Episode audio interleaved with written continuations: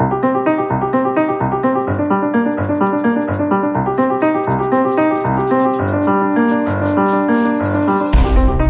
Programa de estabilidade que faz jus ao nome. É assim que o Ministro das Finanças define as projeções e a estratégia que o Governo pretende seguir nos próximos anos.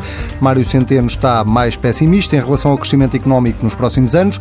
Talvez por isso o investimento público não cresça até 2023. Pelo contrário, até abranda. Quanto ao déficit, esse é para acabar. A partir de 2020, Centeno espera que Portugal comece a ter excedentes orçamentais. No Pares da República desta semana, vamos olhar para o Programa de Estabilidade e Crescimento, apresentado esta semana pelo Governo, mas vamos também revisitar um dos temas que tem marcado a atualidade política no último mês: o Governo e os familiares que nele trabalham. O PS avançou com uma proposta para legislar nesta matéria. O Presidente da República não se ficou atrás e avançou também ele com uma proposta inédita que regule as contratações futuras para o Palácio de Belém. Carlos Carvalhas, José Ribeiro Castro são os pares da República desta semana que eh, é moderado por mim e não pelas Ditas e Souza, excepcionalmente. Uh, mas é um prazer estar de volta à vossa companhia, uh, dar-vos as boas-vindas. Vamos começar pelo programa de estabilidade e crescimento, que uh, no fundo é a coisa mais recente que nós temos esta semana. Uh, se calhar começava por si, Carlos Carvalhas, para lhe perguntar um, se estas projeções, sobretudo uh, do lado económico, o Programa de Estabilidade e Crescimento tem muito disso, de antevisão económica, se são pelo menos realistas face às, uh, aos vários perigos que vêm lá de fora. Bom, eu creio que há aqui alguma, algum otimismo, alguma confiança excessiva? Sobretudo em relação ao produto interno bruto e ao crescimento do produto interno bruto. Eu não digo só em relação às, às, ameaças, mas pelo que está a ver, as tendências que está a ver, quer na Europa, quer nos Estados Unidos, eh, de abrandamento, e que naturalmente uma economia tão aberta como a nossa não pode deixar de ter eh, reflexos. Não acredita em 1,9% de crescimento este ano? É, é, Ou nos pode, próximos? Acredito que poderá andar próximo, mas tenho dúvidas que se consiga. Né? E naturalmente que se houver portanto, um cataclismo, e não se consegue mesmo. Não é? portanto, mas aí não será só o, o Portugal, serão, serão diversos, diversos países. Não é? Nós somos muito dependentes do que se passar em Espanha, do que se passa na, na Alemanha, não é? também para os Estados Unidos, os nossos principais mercados exportadores. Isto é, a componente externa do nosso produto interno bruto é muito grande e, portanto, qualquer dificuldade que venha dos mercados exteriores, eh, eh, naturalmente que isto tem reflexos negativos. Já não vejo isso eh, no ponto de vista interno, quer dizer, do consumo interno, porque as previsões, embora, portanto, muito pouco significativas, mas há para um pequeno alívio, portanto, tipo a melhoria do poder de compra e, portanto, isto eh, vai dinamizar o mercado interno, que, aliás, neste último ano eh, segurou tanto o crescimento económico. Mas, mas só por si não, não, não chega. Se tivesse que escolher um aspecto mais negativo deste programa de estabilidade, qual é que escolheria? O, o, o querer ir para além do que eh, a própria Comissão Europeia exige e as próprias regras da, da, da, do euro, tanto uh, o exigem. Não é? Isso é o, é o Mário Centeno a apresentar-se como presidente do Eurogrupo, quase a fazer a figura do, do holandês, do, como é que é o nome impossível das Hollandas? Dijsselbloem. É, é, Se é que é assim que se diz. Eu o primeiro, o primeiro nome não me atrevo. Eu não sei holandês em Flamengo, portanto, mas, mas já o, som é, é, um pouco esse que foi dito. Tem que dizer,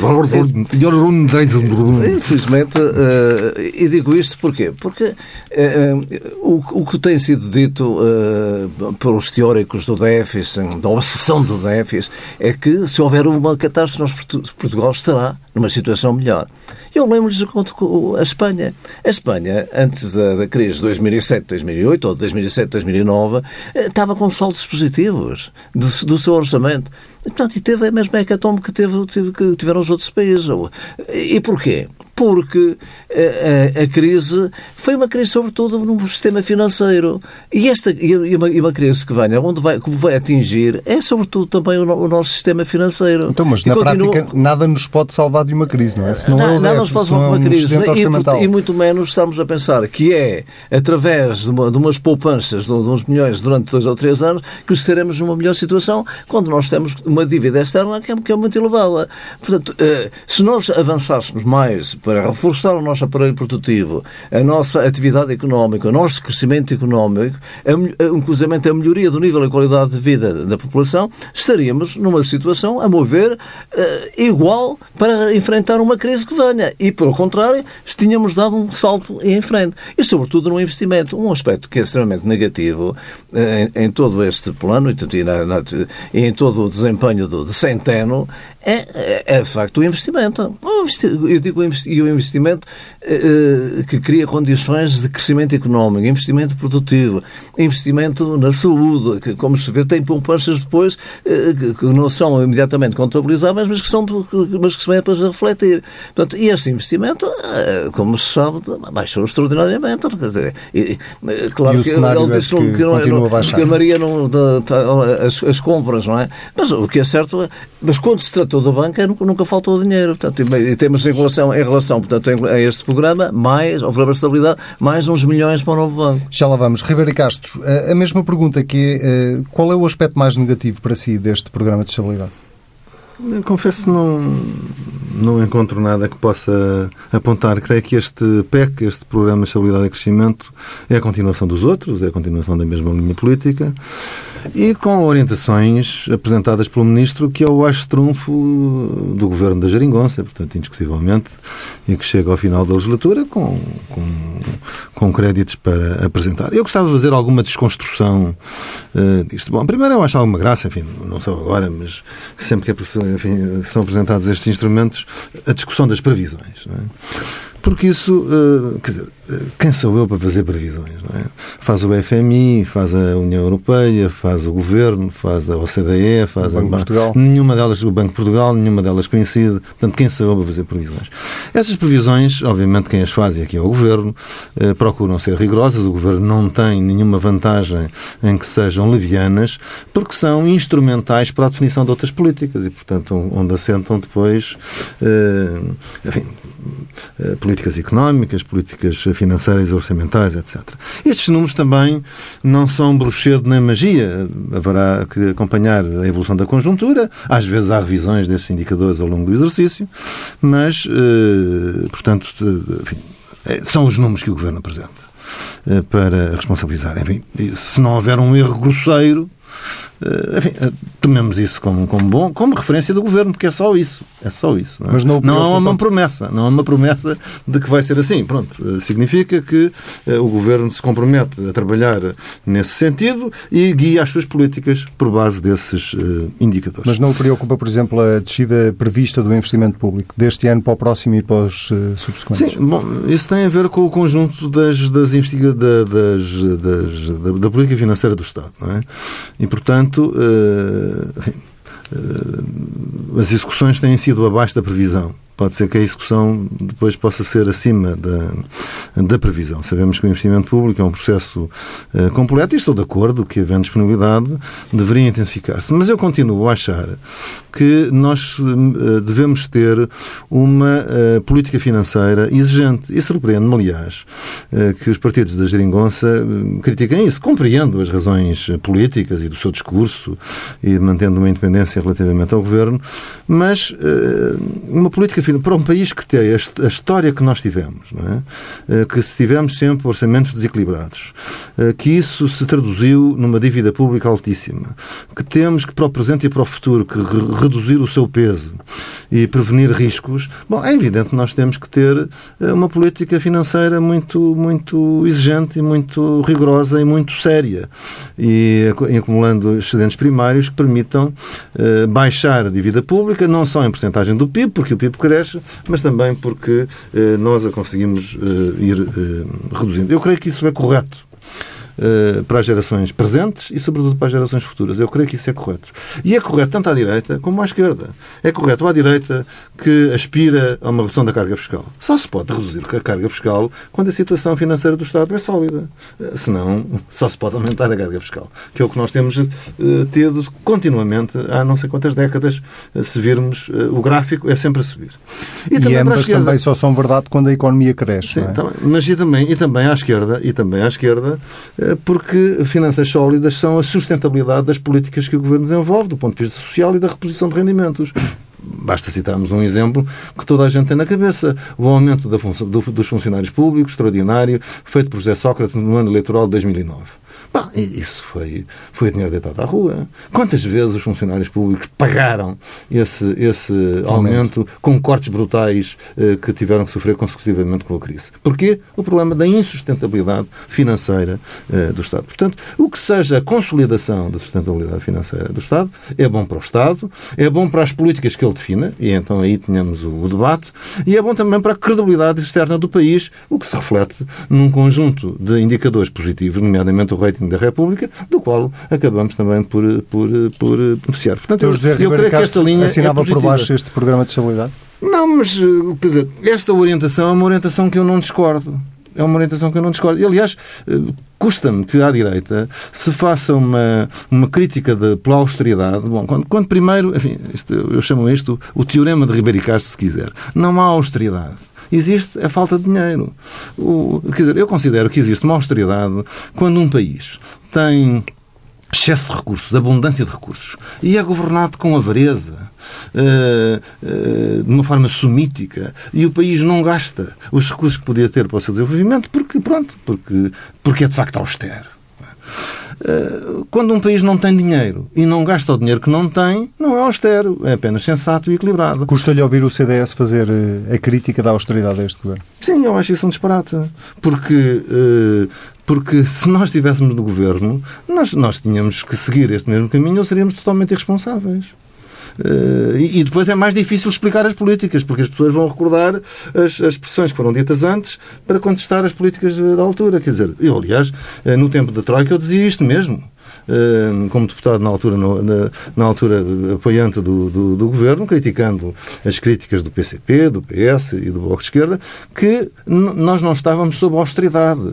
Nós estávamos a repor equilíbrio financeiro num país que o tinha perdido por completo. E creio que Mário Centeno, quando continua esta trajetória, eh, faz bem. E faz com um, um sentido de equilíbrio com o Primeiro-Ministro, eh, que a geringonça devia saudar, porque, no fundo, é esse equilíbrio que permite permite a reposição de rendimentos e que a reposição de rendimentos não seja o, o, a burla e o barrete que Sócrates enfiou ao país em 2009. E, portanto, que tenha alguma conjunto de sustentabilidade. Que quem ganha esses rendimentos repostos tenha a certeza, a confiança de que não vai haver um safanão a partir de, desta eleição ou da próxima que vai pôr outra vez em, em, em causa o poder de compra das pessoas e, acha que esta, e a estabilidade das famílias. Esta estratégia hum, económica, orçamental do governo uh, pode trazer dividendos eleitorais ao Partido Socialista?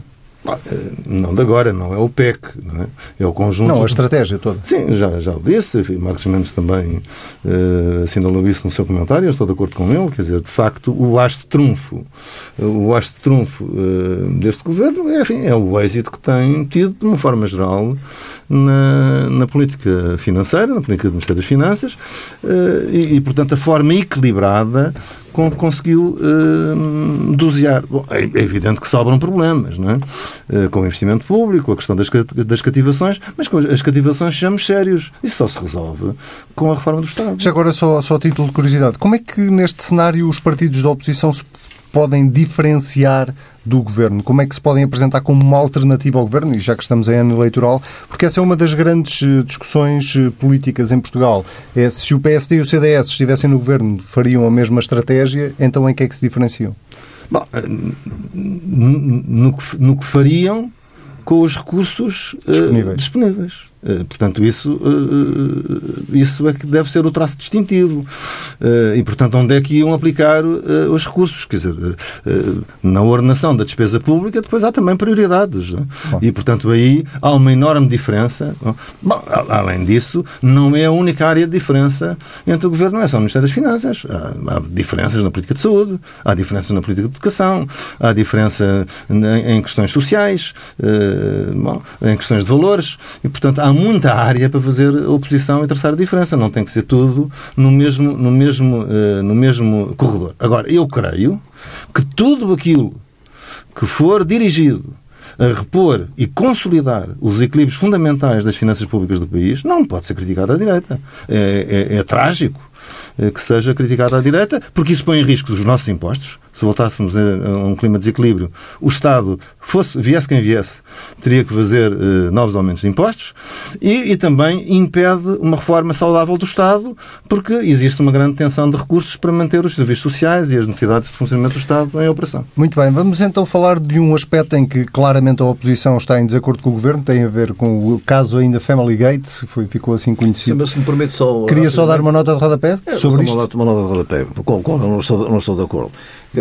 O brilharete, de Centeno, o brilharete Centeno deve ser isto. É que a política dele não foi aplicada. Porque se tivesse sido aplicada, o PS estaria hoje numa situação política e social negativa. Não tenho a menor dúvida sobre isso. Pronto. Porque era uma, era uma Isto é uma discussão interna da, da geringonça na qual, obviamente, eu não, eu, eu deixei é? falar até, até ao fim.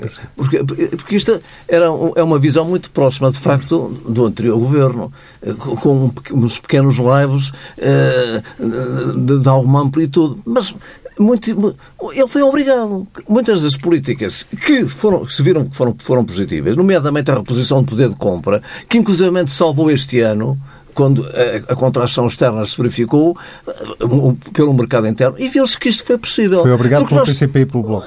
Foi arrastado. Muitas, muitas, a, a, reposição do poder de compra foi arrastada. E que ali, quando, por exemplo, a direita, e nomeadamente o CDS e o PSD, criticam a carga fiscal, o aumento da carga fiscal, Bom, o aumento da carga fiscal teria sido de mais mil milhões de euros, repito, mil milhões de euros, se não tivesse havido a reposição de rendimentos via IRS com o voto contra do PSD e do CDS. É curioso, não é? Mas é assim mesmo. É só, é estas contradições em, em que se mete. Ora, este aumento, é preciso ver mesmo, quando estamos a olhar para a dívida, a dívida é uma relação entre o PIB não é? e, e a própria dívida. É, é assim que se, que se, que se mede claro. e é assim que as empresas de rating o verificam. Ora, o que é que acontece? É que se o PIB aumentar, também esta relação diminui. diminui. Portanto, isto é, é, é, não, o, a, é que... questão do déficit não é, é, é, é não, não é preciso ter em conta. Não. O déficit é preciso ter em conta. Agora, quando se vai além da Troika, ou quando se vai além daquilo que é exigido pela Comissão Europeia, eh, para depois no Eurogrupo eh, poder, como Presidente, apresentar-se como o campeão da ortodoxia eh, neoliberal alemã, eu creio que o prejuízo é para o nosso país designadamente em relação ao, investimento. Investimento na saúde, investimento nos transportes, investimento na ferrovia, investimento na investigação científica e técnica. Bom, portanto, isto depois paga-se caro. Muito bem, vamos, eh, podemos avançar então nos, eh, nos temas que tínhamos agendados para esta semana. Eh, um deles tem a ver com a polémica do Family Gate, nomeadamente sobre este aspecto que surgiu no final da semana passada e que tem a ver com a proposta do Partido Socialista para, no fundo, regular aquilo que um governo, as pessoas que um governo pode ou não pode contratar para os seus gabinetes. Com esse dado novo, Ribeiro Castro, que foi do Presidente da República, ele próprio apresentar uma proposta proposta, eh, não sendo inédita aparentemente, é pelo menos eh, eh, pouco usual ver um Presidente da República apresentar ao Governo uma proposta de lei. Ehm, o que lhe pergunto é se entrou tudo numa espiral de loucura em torno deste assunto ou se de facto é preciso colocar preto no branco até que grau de parentesco é que se pode contratar alguém.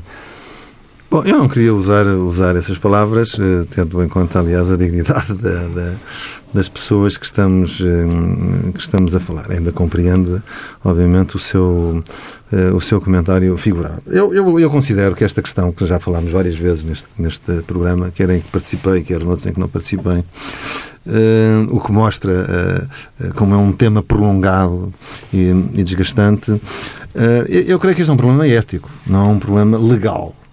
E acho que é um erro tratá-lo no plano da lei. Jamais será resolvido no plano da lei. Eh, o PS às vezes escapa para isto. Uh, recordo uma frase, a certa altura, dita por Manuel Alegre: a ética republicana está na lei, ou é a lei.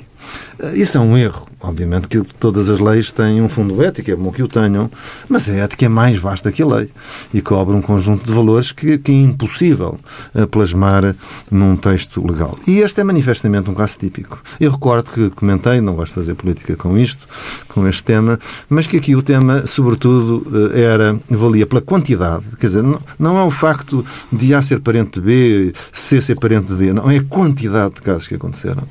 E, portanto, isso torna difícil também haver haver uma lei. Quer dizer, marca-se que pode haver cinco casos, quatro casos, cinco e meio. Quer dizer, não. não é? Portanto, não, não se pode, de facto, no meu entender. É bom senso. É bom senso. Bom, e quando acontece, é um problema político, em que o juízo e a censura é política. E, portanto, quem, quem está uh, no pelourinho tem que se aguentar e tem que responder uh, da forma melhor que, um, que souber. Portanto, eu não acredito, porque mesmo se fizesse uma lei perfeita, e a que saiu já se viu que é imperfeita, porque, nomeadamente, não cobra a generalidade dos casos que foram denunciados, portanto, vai, vai criar mais problemas do que uh, os que vai resolver. Depois não chegaria também. Eu ponho terceiro grau, e depois aparece um problema do quarto grau ponho para o quarto grau. Depois aparece um problema no quinto grau, ponho para o quinto grau. Quer dizer, é, é impossível, não é? O problema. E, e, pode ser negativo. Quer dizer, há dois irmãos muito qualificados. Um é médico, outro é professor. Não podem ser ministros ao mesmo tempo. Porquê? Porquê? Quer dizer, essas coisas podem acontecer. Podem acontecer. Neste caso, estamos a discutir eh, até que ponto é que um ministro ou um secretário de Estado Sim, pode o... contratar para o seu Pronto, Exatamente. Isso foi a degradação, mas começou, começou com os ministros. Depois afastou-se dos ministros e foi, de facto, no número uh, para relações familiares de, de, de, de, pessoas dos gabinetes, portanto estão, estão mais nas sombras, e às vezes uh, uh, nomeações cruzadas, e foi-se até ao governo do, do professor Cavaco Silva e viu-se também a mesma coisa. Isso são questões que são objetas da censura social. Enfim, imagino quando saiu aquela primeira página do Independente, deve ter havido uma censura fortíssima, mas não saiu nenhuma, nenhuma lei sobre isso, e portanto é uma questão sobretudo de controle político, porque é de censura ética, e essa censura ética depende muito das circunstâncias. Depende muito das circunstâncias. Repare, eh, há relações de membros do governo que são da mesma família, isso foi apontado, mas nunca gerou o clamor social que estes casos mais recentes gerou o clamor social. Portanto, eh, e em relação ao Presidente da República e à bom, proposta? Eu, eu, eu, eu, eu, não estou de acordo com o Presidente da República quando, quando fiz isto. Eh, primeiro porque, pronto, insiste numa linha com a qual eu não estou de acordo. Eu acho que é um problema ético de censura política e não legislativo, e depois porque creio que o Presidente eh, vai um pouco longe demais quando apresenta um anteprojeto de lei. Não é, obviamente, uma iniciativa legislativa em sentido próprio, mas é a modificação do perfil que o Presidente da República tem no quadro constitucional eh, no processo legislativo. O processo, o Presidente da República não é um iniciador de leis, não tem iniciativa legislativa, nem propriamente dita, já disse que não tem, nem sequer politicamente, porque também não tem o poder de dar orientações políticas ao governo. Eh, e, portanto, deve-se guardar para aquilo que é o seu momento final e que é o último momento do processo legislativo, a promulgação ou o veto. É, é correto que diga qual é a sua orientação, eh, quer publicamente, quer nas conversas que tem o Primeiro-Ministro, é natural que dê nota do seu pensamento para que o, o, o, o Governo uh, leve isso em conta. Mas creio que isto envolve excessivamente uh, uh, o Presidente no, processo e eu gostaria de o ver com maior reserva, sem prejuízo da função crítica, que, que já desempenhou e bem, mas com maior reserva quanto à condução da solução para o assunto. Quem tem que resolver o assunto é o Partido Socialista e o Governo. Carlos Carvalhas, uh, quer começar pelo Presidente ou quer começar pela proposta do Partido Socialista? Bom, Vamos começar, se calhar, pegar aqui na deixa do, do Ribeiro Castro e começar por esta iniciativa do Presidente da República. Parece que faz algum sentido. Em relação à iniciativa do Presidente da República, eu acho que uh, é inaceitável. É, há uma grande ânsia de protagonismo. Eu creio que este Presidente eh, fica eh, depressivo se não aparecer todos os dias nos telejornais e, portanto, eh, está sempre como contraponto ao Governo. Ponto e contraponto. Bom, quer dizer, e alguém tem que lhe dizer que há limites para isso. E esta intervenção é, no meu ponto de vista, inclusivamente perigosa. É? Perigosa para a democracia, para a República e, inclusivamente, para o próprio Presidente da República há uma, é uma intermissão nítida de um órgão de soberania no outro órgão de soberania. Portanto, isto eh, é de facto inaceitável. Eh, depois, estou de acordo com o Ribeiro Castro quando disse que eh, aqui há uma questão de ética, não é uma questão legal. Portanto, esta Comissão da Transparência, ao querer regular aquilo que não é regulável, e que é regulável é pelo comportamento ético e, e pelos princípios de, de cada partido e pela censura política, naturalmente que está à procura procurar uh, ir uh, dar, procurar dar uma resposta à opinião pública e à censura da, da comunicação social e à, e, à, e à, censura pública. Não é? Uh, eu estou muito à vontade porque o meu partido não, não, não, não está, não teve problemas com viagens, viagens de deputados e com falsas moradas, etc, etc. Mas, portanto, pondo de lado isto, quer dizer, não, isto não é uma questão para ser regulamentado. É uma vergonha fazer-se isto, incrementar-se esse passo. É uma questão ética. Cada partido tem um conjunto de princípios e deve, e deve regular e deve sancionar ele próprio e, e a opinião pública e, e, e, politicamente os partidos devem ser sancionados por isso. Agora, estar, estar a procurar a regular tanto isto, depois em relação à família. À, à, à questão perguntar, de... a, questão, a questão de fundo, uh, choca o número de familiares que há no governo ou, ou também concorda com o Ribeiro Castro quando ele diz que o problema é a quantidade? Naturalmente que todas essas questões é, é, é muitas vezes é a quantidade. É, aliás, os problemas rássicos também aparecem assim, não é? é quando aparece muito, há muitos, isto está cheio de brasileiros, isto está cheio de, af, de africanos. É, ou quando o, o branco se, se, se sente em minoria, portanto, essas questões aparecem. Mas, para mim, o problema é o, não é o problema das da relações familiares, como aliás disse a Vera Castro, dois irmãos qualificados não podem estar sentados, ou até inclusive marido e mulheres qualificados não podem estar sentados no. no o problema é outro. O problema é a promiscuidade que, que existe muitas vezes entre membros do governo e tanto e os negócios, e os negócios e os membros do governo.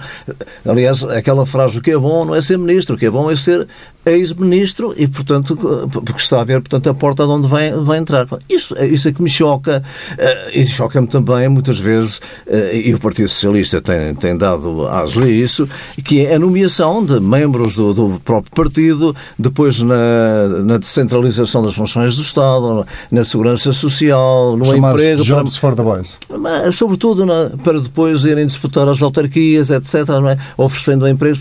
Isso é uma da, da, da democracia, um abuso do poder. Portanto, eu acho que isso é que é condenável. Mais do que as questões das relações familiares, que a direita tanto aproveitou, naturalmente, eh, que o Partido Socialista se assustou, que há uma censura, há uma censura pública, portanto, isso é, é, é, evidente, mas eu creio que não é, essa não é para mim a questão central, francamente não é. Quer dizer, eh, a questão central é, consegue... é dos negócios, a questão central claro. é da relação, é, é, das portas giratórias, é dos guardas noturnos, não é?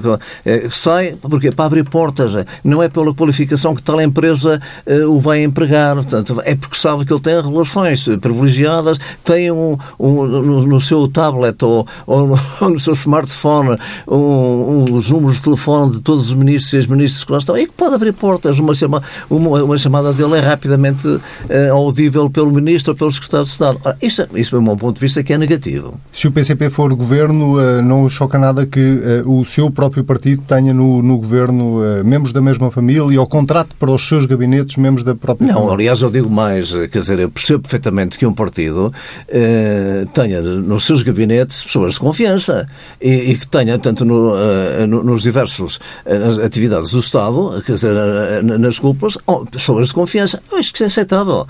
Qualquer partido. Agora, depois, procurar preencher eh, todos os lugares com os membros do partido, isso, isso, isso é inaceitável. Quer dizer, eu, eu acho que o Partido Comunista, se fosse governo, não o deveria fazer. Muito bem. Uh, vamos para o último tema, até porque uh, ele vai repetir-se provavelmente nas próximas semanas. Uh, falo das eleições europeias, dia, que estão marcadas para dia 26 de maio e que Ribeiro e Castro até agora parecem muito, muito mais marcadas pela política nacional do que propriamente pela política europeia. O Ribeiro Castro, que já andou nestas lides, um, talvez nos consiga dar uma noção de se isto é ou não é normal, porque a ideia que eu tenho pessoalmente é de que eh, tipicamente nas eleições, as eleições europeias são quase sempre aproveitadas para, para debater temas mais nacionais do que europeus. Sim, infelizmente tem sido muito assim, eh, infelizmente está a ser assim. E essa é uma das razões, a meu ver, não é a principal, não é a única, porque as pessoas se abstêm tanto. Não é? Portanto, estas eleições parece que são uma, um jogo de pré-época, é? um jogo pré-época. Um campeonato a sério em outubro, portanto, isto é a pré-época, o aquecimento. Às vezes parecem jogos de solteiros e casados, sem muita qualidade. Portanto, uma campanha cheia de zaragata, cheia de triqui-triqui, uh, e que não fala da Europa. Portanto, eu não, não vi ainda os partidos apresentarem a sua da ideia da Europa e a sua ideia dos próximos anos da Europa. E é isso que vamos, eh, que vamos uh, votar. Nós vamos votar nisso. Nós vamos votar nos próximos cinco anos da União Europeia. Uh, e, e, quem olha para esta campanha dá a ideia: olha, na Europa está tudo bem. Os problemas, os problemas acabam ali no Caia e em Valença e em Vilar Formoso. no resto da Europa está tudo bem. Portanto, não há Brexit. Não há nenhuma preocupação com o Brexit, ninguém tem uma ideia sobre o Brexit. Está tudo bem com o euro, portanto, sabemos que, independentemente da responsabilidade das nossas políticas, é preciso ver quais são as deficiências de equilíbrio do euro entre países. Ainda recentemente saíram relatórios que dizem que a Alemanha é o grande beneficiário líquido e nós estamos naqueles que, que, mais perdem. Portanto, como é que isso se corrige? Quais são as políticas que permitem corrigir isso? A democracia europeia está ótima, sangra sem saúde, não, não há nenhum problema com a democracia europeia, toda a gente está contente. Já se viu que esta técnica do Spitzenkandidaten, eh, portanto, do dito candidato, candidato à Comissão Europeia, provavelmente nesta eleição vai falhar, vai fracassar. Eh, funcionou menos mal uh, um mandato, agora vai falhar, porque os dois partidos que suportam este esquema principalmente não vão ter metade, do, provavelmente, dos deputados no Parlamento Europeu.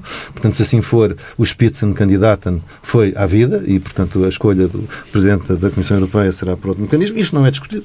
Isto não é discutido. Portanto, nós estamos a colaborar numa farsa. Os, os, grupos políticos apresentam um candidato, toda a gente sabe que nenhum daqueles candidatos provavelmente vai ser, mas ninguém fala sobre isso, nem para os apoiar, nem para recuperar, nem para ver eh, a saída. Bom, e depois era importante que os partidos decidissem e discutissem a sério porque é que as pessoas não votam. As pessoas queixam-se do afastamento da cidadania relativamente à Europa, que de facto é trágica, é trágica. É das maiores fragilidades da Constituição Europeia é que nós temos cidadania europeia desde Maastricht e não a exercemos. E não exercemos porque a generalidade dos partidos, nomeadamente os partidos do poder, o impedem. Nós ainda não fizemos o ownership, ainda não fizemos a apropriação dos temas da política europeia como temas da política nacional. Diga-me, Anselmo Crespo, se se lembra de algum congresso, de algum Conselho Nacional, de alguma reunião da Comissão Política de qualquer partido, em que tenha sido discutida e decidida a forma como os seus deputados votam no Parlamento Europeu, uma questão qualquer todos os meses. Nos congressos, que é aquilo que é mais público, Sim. não de facto. no Nos Conselhos Nacionais ou comissões Bom, políticas olha, são. Os jornalistas só têm o, o reflexo que, Bom, que nos partidos. Não, mas, mas, essas questões são decididas. Seria normal, seria normal, quando, enfim, os números variam. É frequente, frequente ouvir-se que 70% a 80% das matérias que condicionam a nossa vida são decididas nas instâncias europeias. Quantas dessas 70% a 80% das questões que condicionam a nossa vida são avaliadas e discutidas na Comissão Política Caramba. e na Constituição Nacional dos Partidos para mandatar os seus representantes para tomarem determinadas posições, para levantarem a voz em determinados sentidos e para votarem em determinados sentidos? Nenhuma. Portanto, quando, cinco anos depois, os eleitores são chamados uh, a votar uh, nas pessoas que vão para lá, percebe-se que eles digam não percebo para que é que servem estas eleições.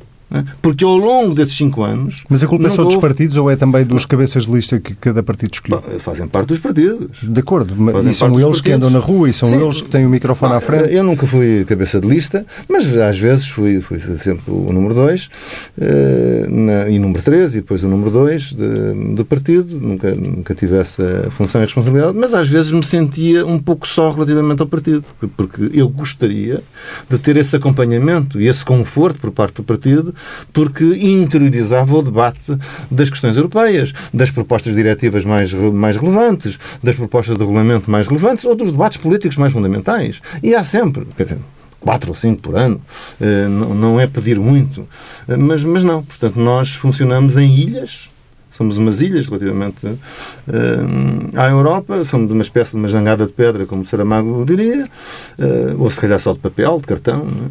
E, e, portanto, é por isso que as pessoas, as pessoas não assimilaram a sua condição de, de cidadãos uh, europeus e de parte nas decisões que são tomadas. Carlos Carvalhas, teme que a abstenção possa, de facto, continuar a ser um bicho-papão nestas europeias. Só para, só para lembrar que a abstenção nas europeias em Portugal, salvo erro, andou à volta de 63%. 63%. 63%. 48% era na, nas. Eu estou convencido que deve continuar por aí, porque não houve alterações significativas em relação à União Europeia. São órgãos distantes, é? É, cujas depois as decisões também são muito opacas. É? É, a questão da democracia na, na União Europeia também é, é, há o chamado, a linguagem económica, déficit democrático. É, bom, é, nós vemos, também todos temos visto o que tem acontecido com os referendos, é mesmo agora com o Brest, em que se procura de ver se se descarrila, é? uma, uma farsa. Que, Mas tudo isso não devia entusiasmar, entusiasmar não é entusiasmar a expressão, não devia preocupar mais as pessoas, torná-las mais interessadas. Tudo o que está a acontecer com o Brexit, com, com a crise que, de uma zona euro que ainda no outro dia o Primeiro-Ministro lembrava que não tinha sido ultrapassado? Certo, quer dizer, mas uh, isto é na altura da campanha eleitoral é, que, se fala nisso. Mas as pessoas veem isto tudo muito distante e veem que uh, da União Europeia vêm constrangimentos que depois têm reflexos uh, no orçamento, é? na sua própria vida e, portanto, no seu dia a dia, há aqueles que leem os jornais, aqueles que acompanham a atividade política, os políticos, etc., que eh, naturalmente eh, veem estas coisas e se preocupam. Mas o resto da população, ah, quer dizer, é uma coisa que está lá longe. Então, e, e, por isso mesmo, eu não, é, não acho tão negativo que eh, nesta campanha se fale também das questões nacionais ligadas à Europa. Sim, sim. Porque essa é que é a maneira mesmo. Mas tem sentido que isso tenha acontecido? Não, infelizmente, até momento não, porque dizer, aliás, ainda há pouco falava com a Ribeiro Castro e dizia, me tinha chocado, dizer, os últimos debates ou as últimas intervenções, quer do cabeça da lista do PSD, quer do PS, em, em, praticamente foram ataques pessoais, do princípio ao fim. Quem é que trabalha quem, mais e quem, quem é que trabalha, mais, menos. Quem trabalha menos, quem fez e quem não fez. E, portanto, não houve uma ideia uma ideia política, uma ideia para a Europa. Aliás, o PS situa-se neste, neste quadro que é o seguinte: há aqui, portanto, um problema daqueles que, que estão pela Europa e que querem que esta Europa singre e aqueles que, populistas que põem, querem pôr em causa a Europa. Esta é uma falsa dicotomia. Sim, sim, sim. temos é que ver se não são as próprias políticas europeias que levam tanto ao avanço do populismo, do chamado populismo, e daqueles que depois põem em causa tanto a democracia e o quadro europeu. Muito bem. Carlos Carvalho, José Ribeiro Castro, foi um prazer voltar a estar na vossa companhia. Eh, quanto a si que nos esteve a ouvir aí desse lado, prometer-lhe que na próxima semana volta a Judite Menezes e Sousa a moderar o Pares da República. Eh, a edição desta semana pode voltar a ouvi-la em tsf.pt. Se quiser comentar, também pode usar o hashtag TSF Pares da República. A edição desta semana foi acompanhada tecnicamente pelo Miguel Silva. Tenha uma ótima semana.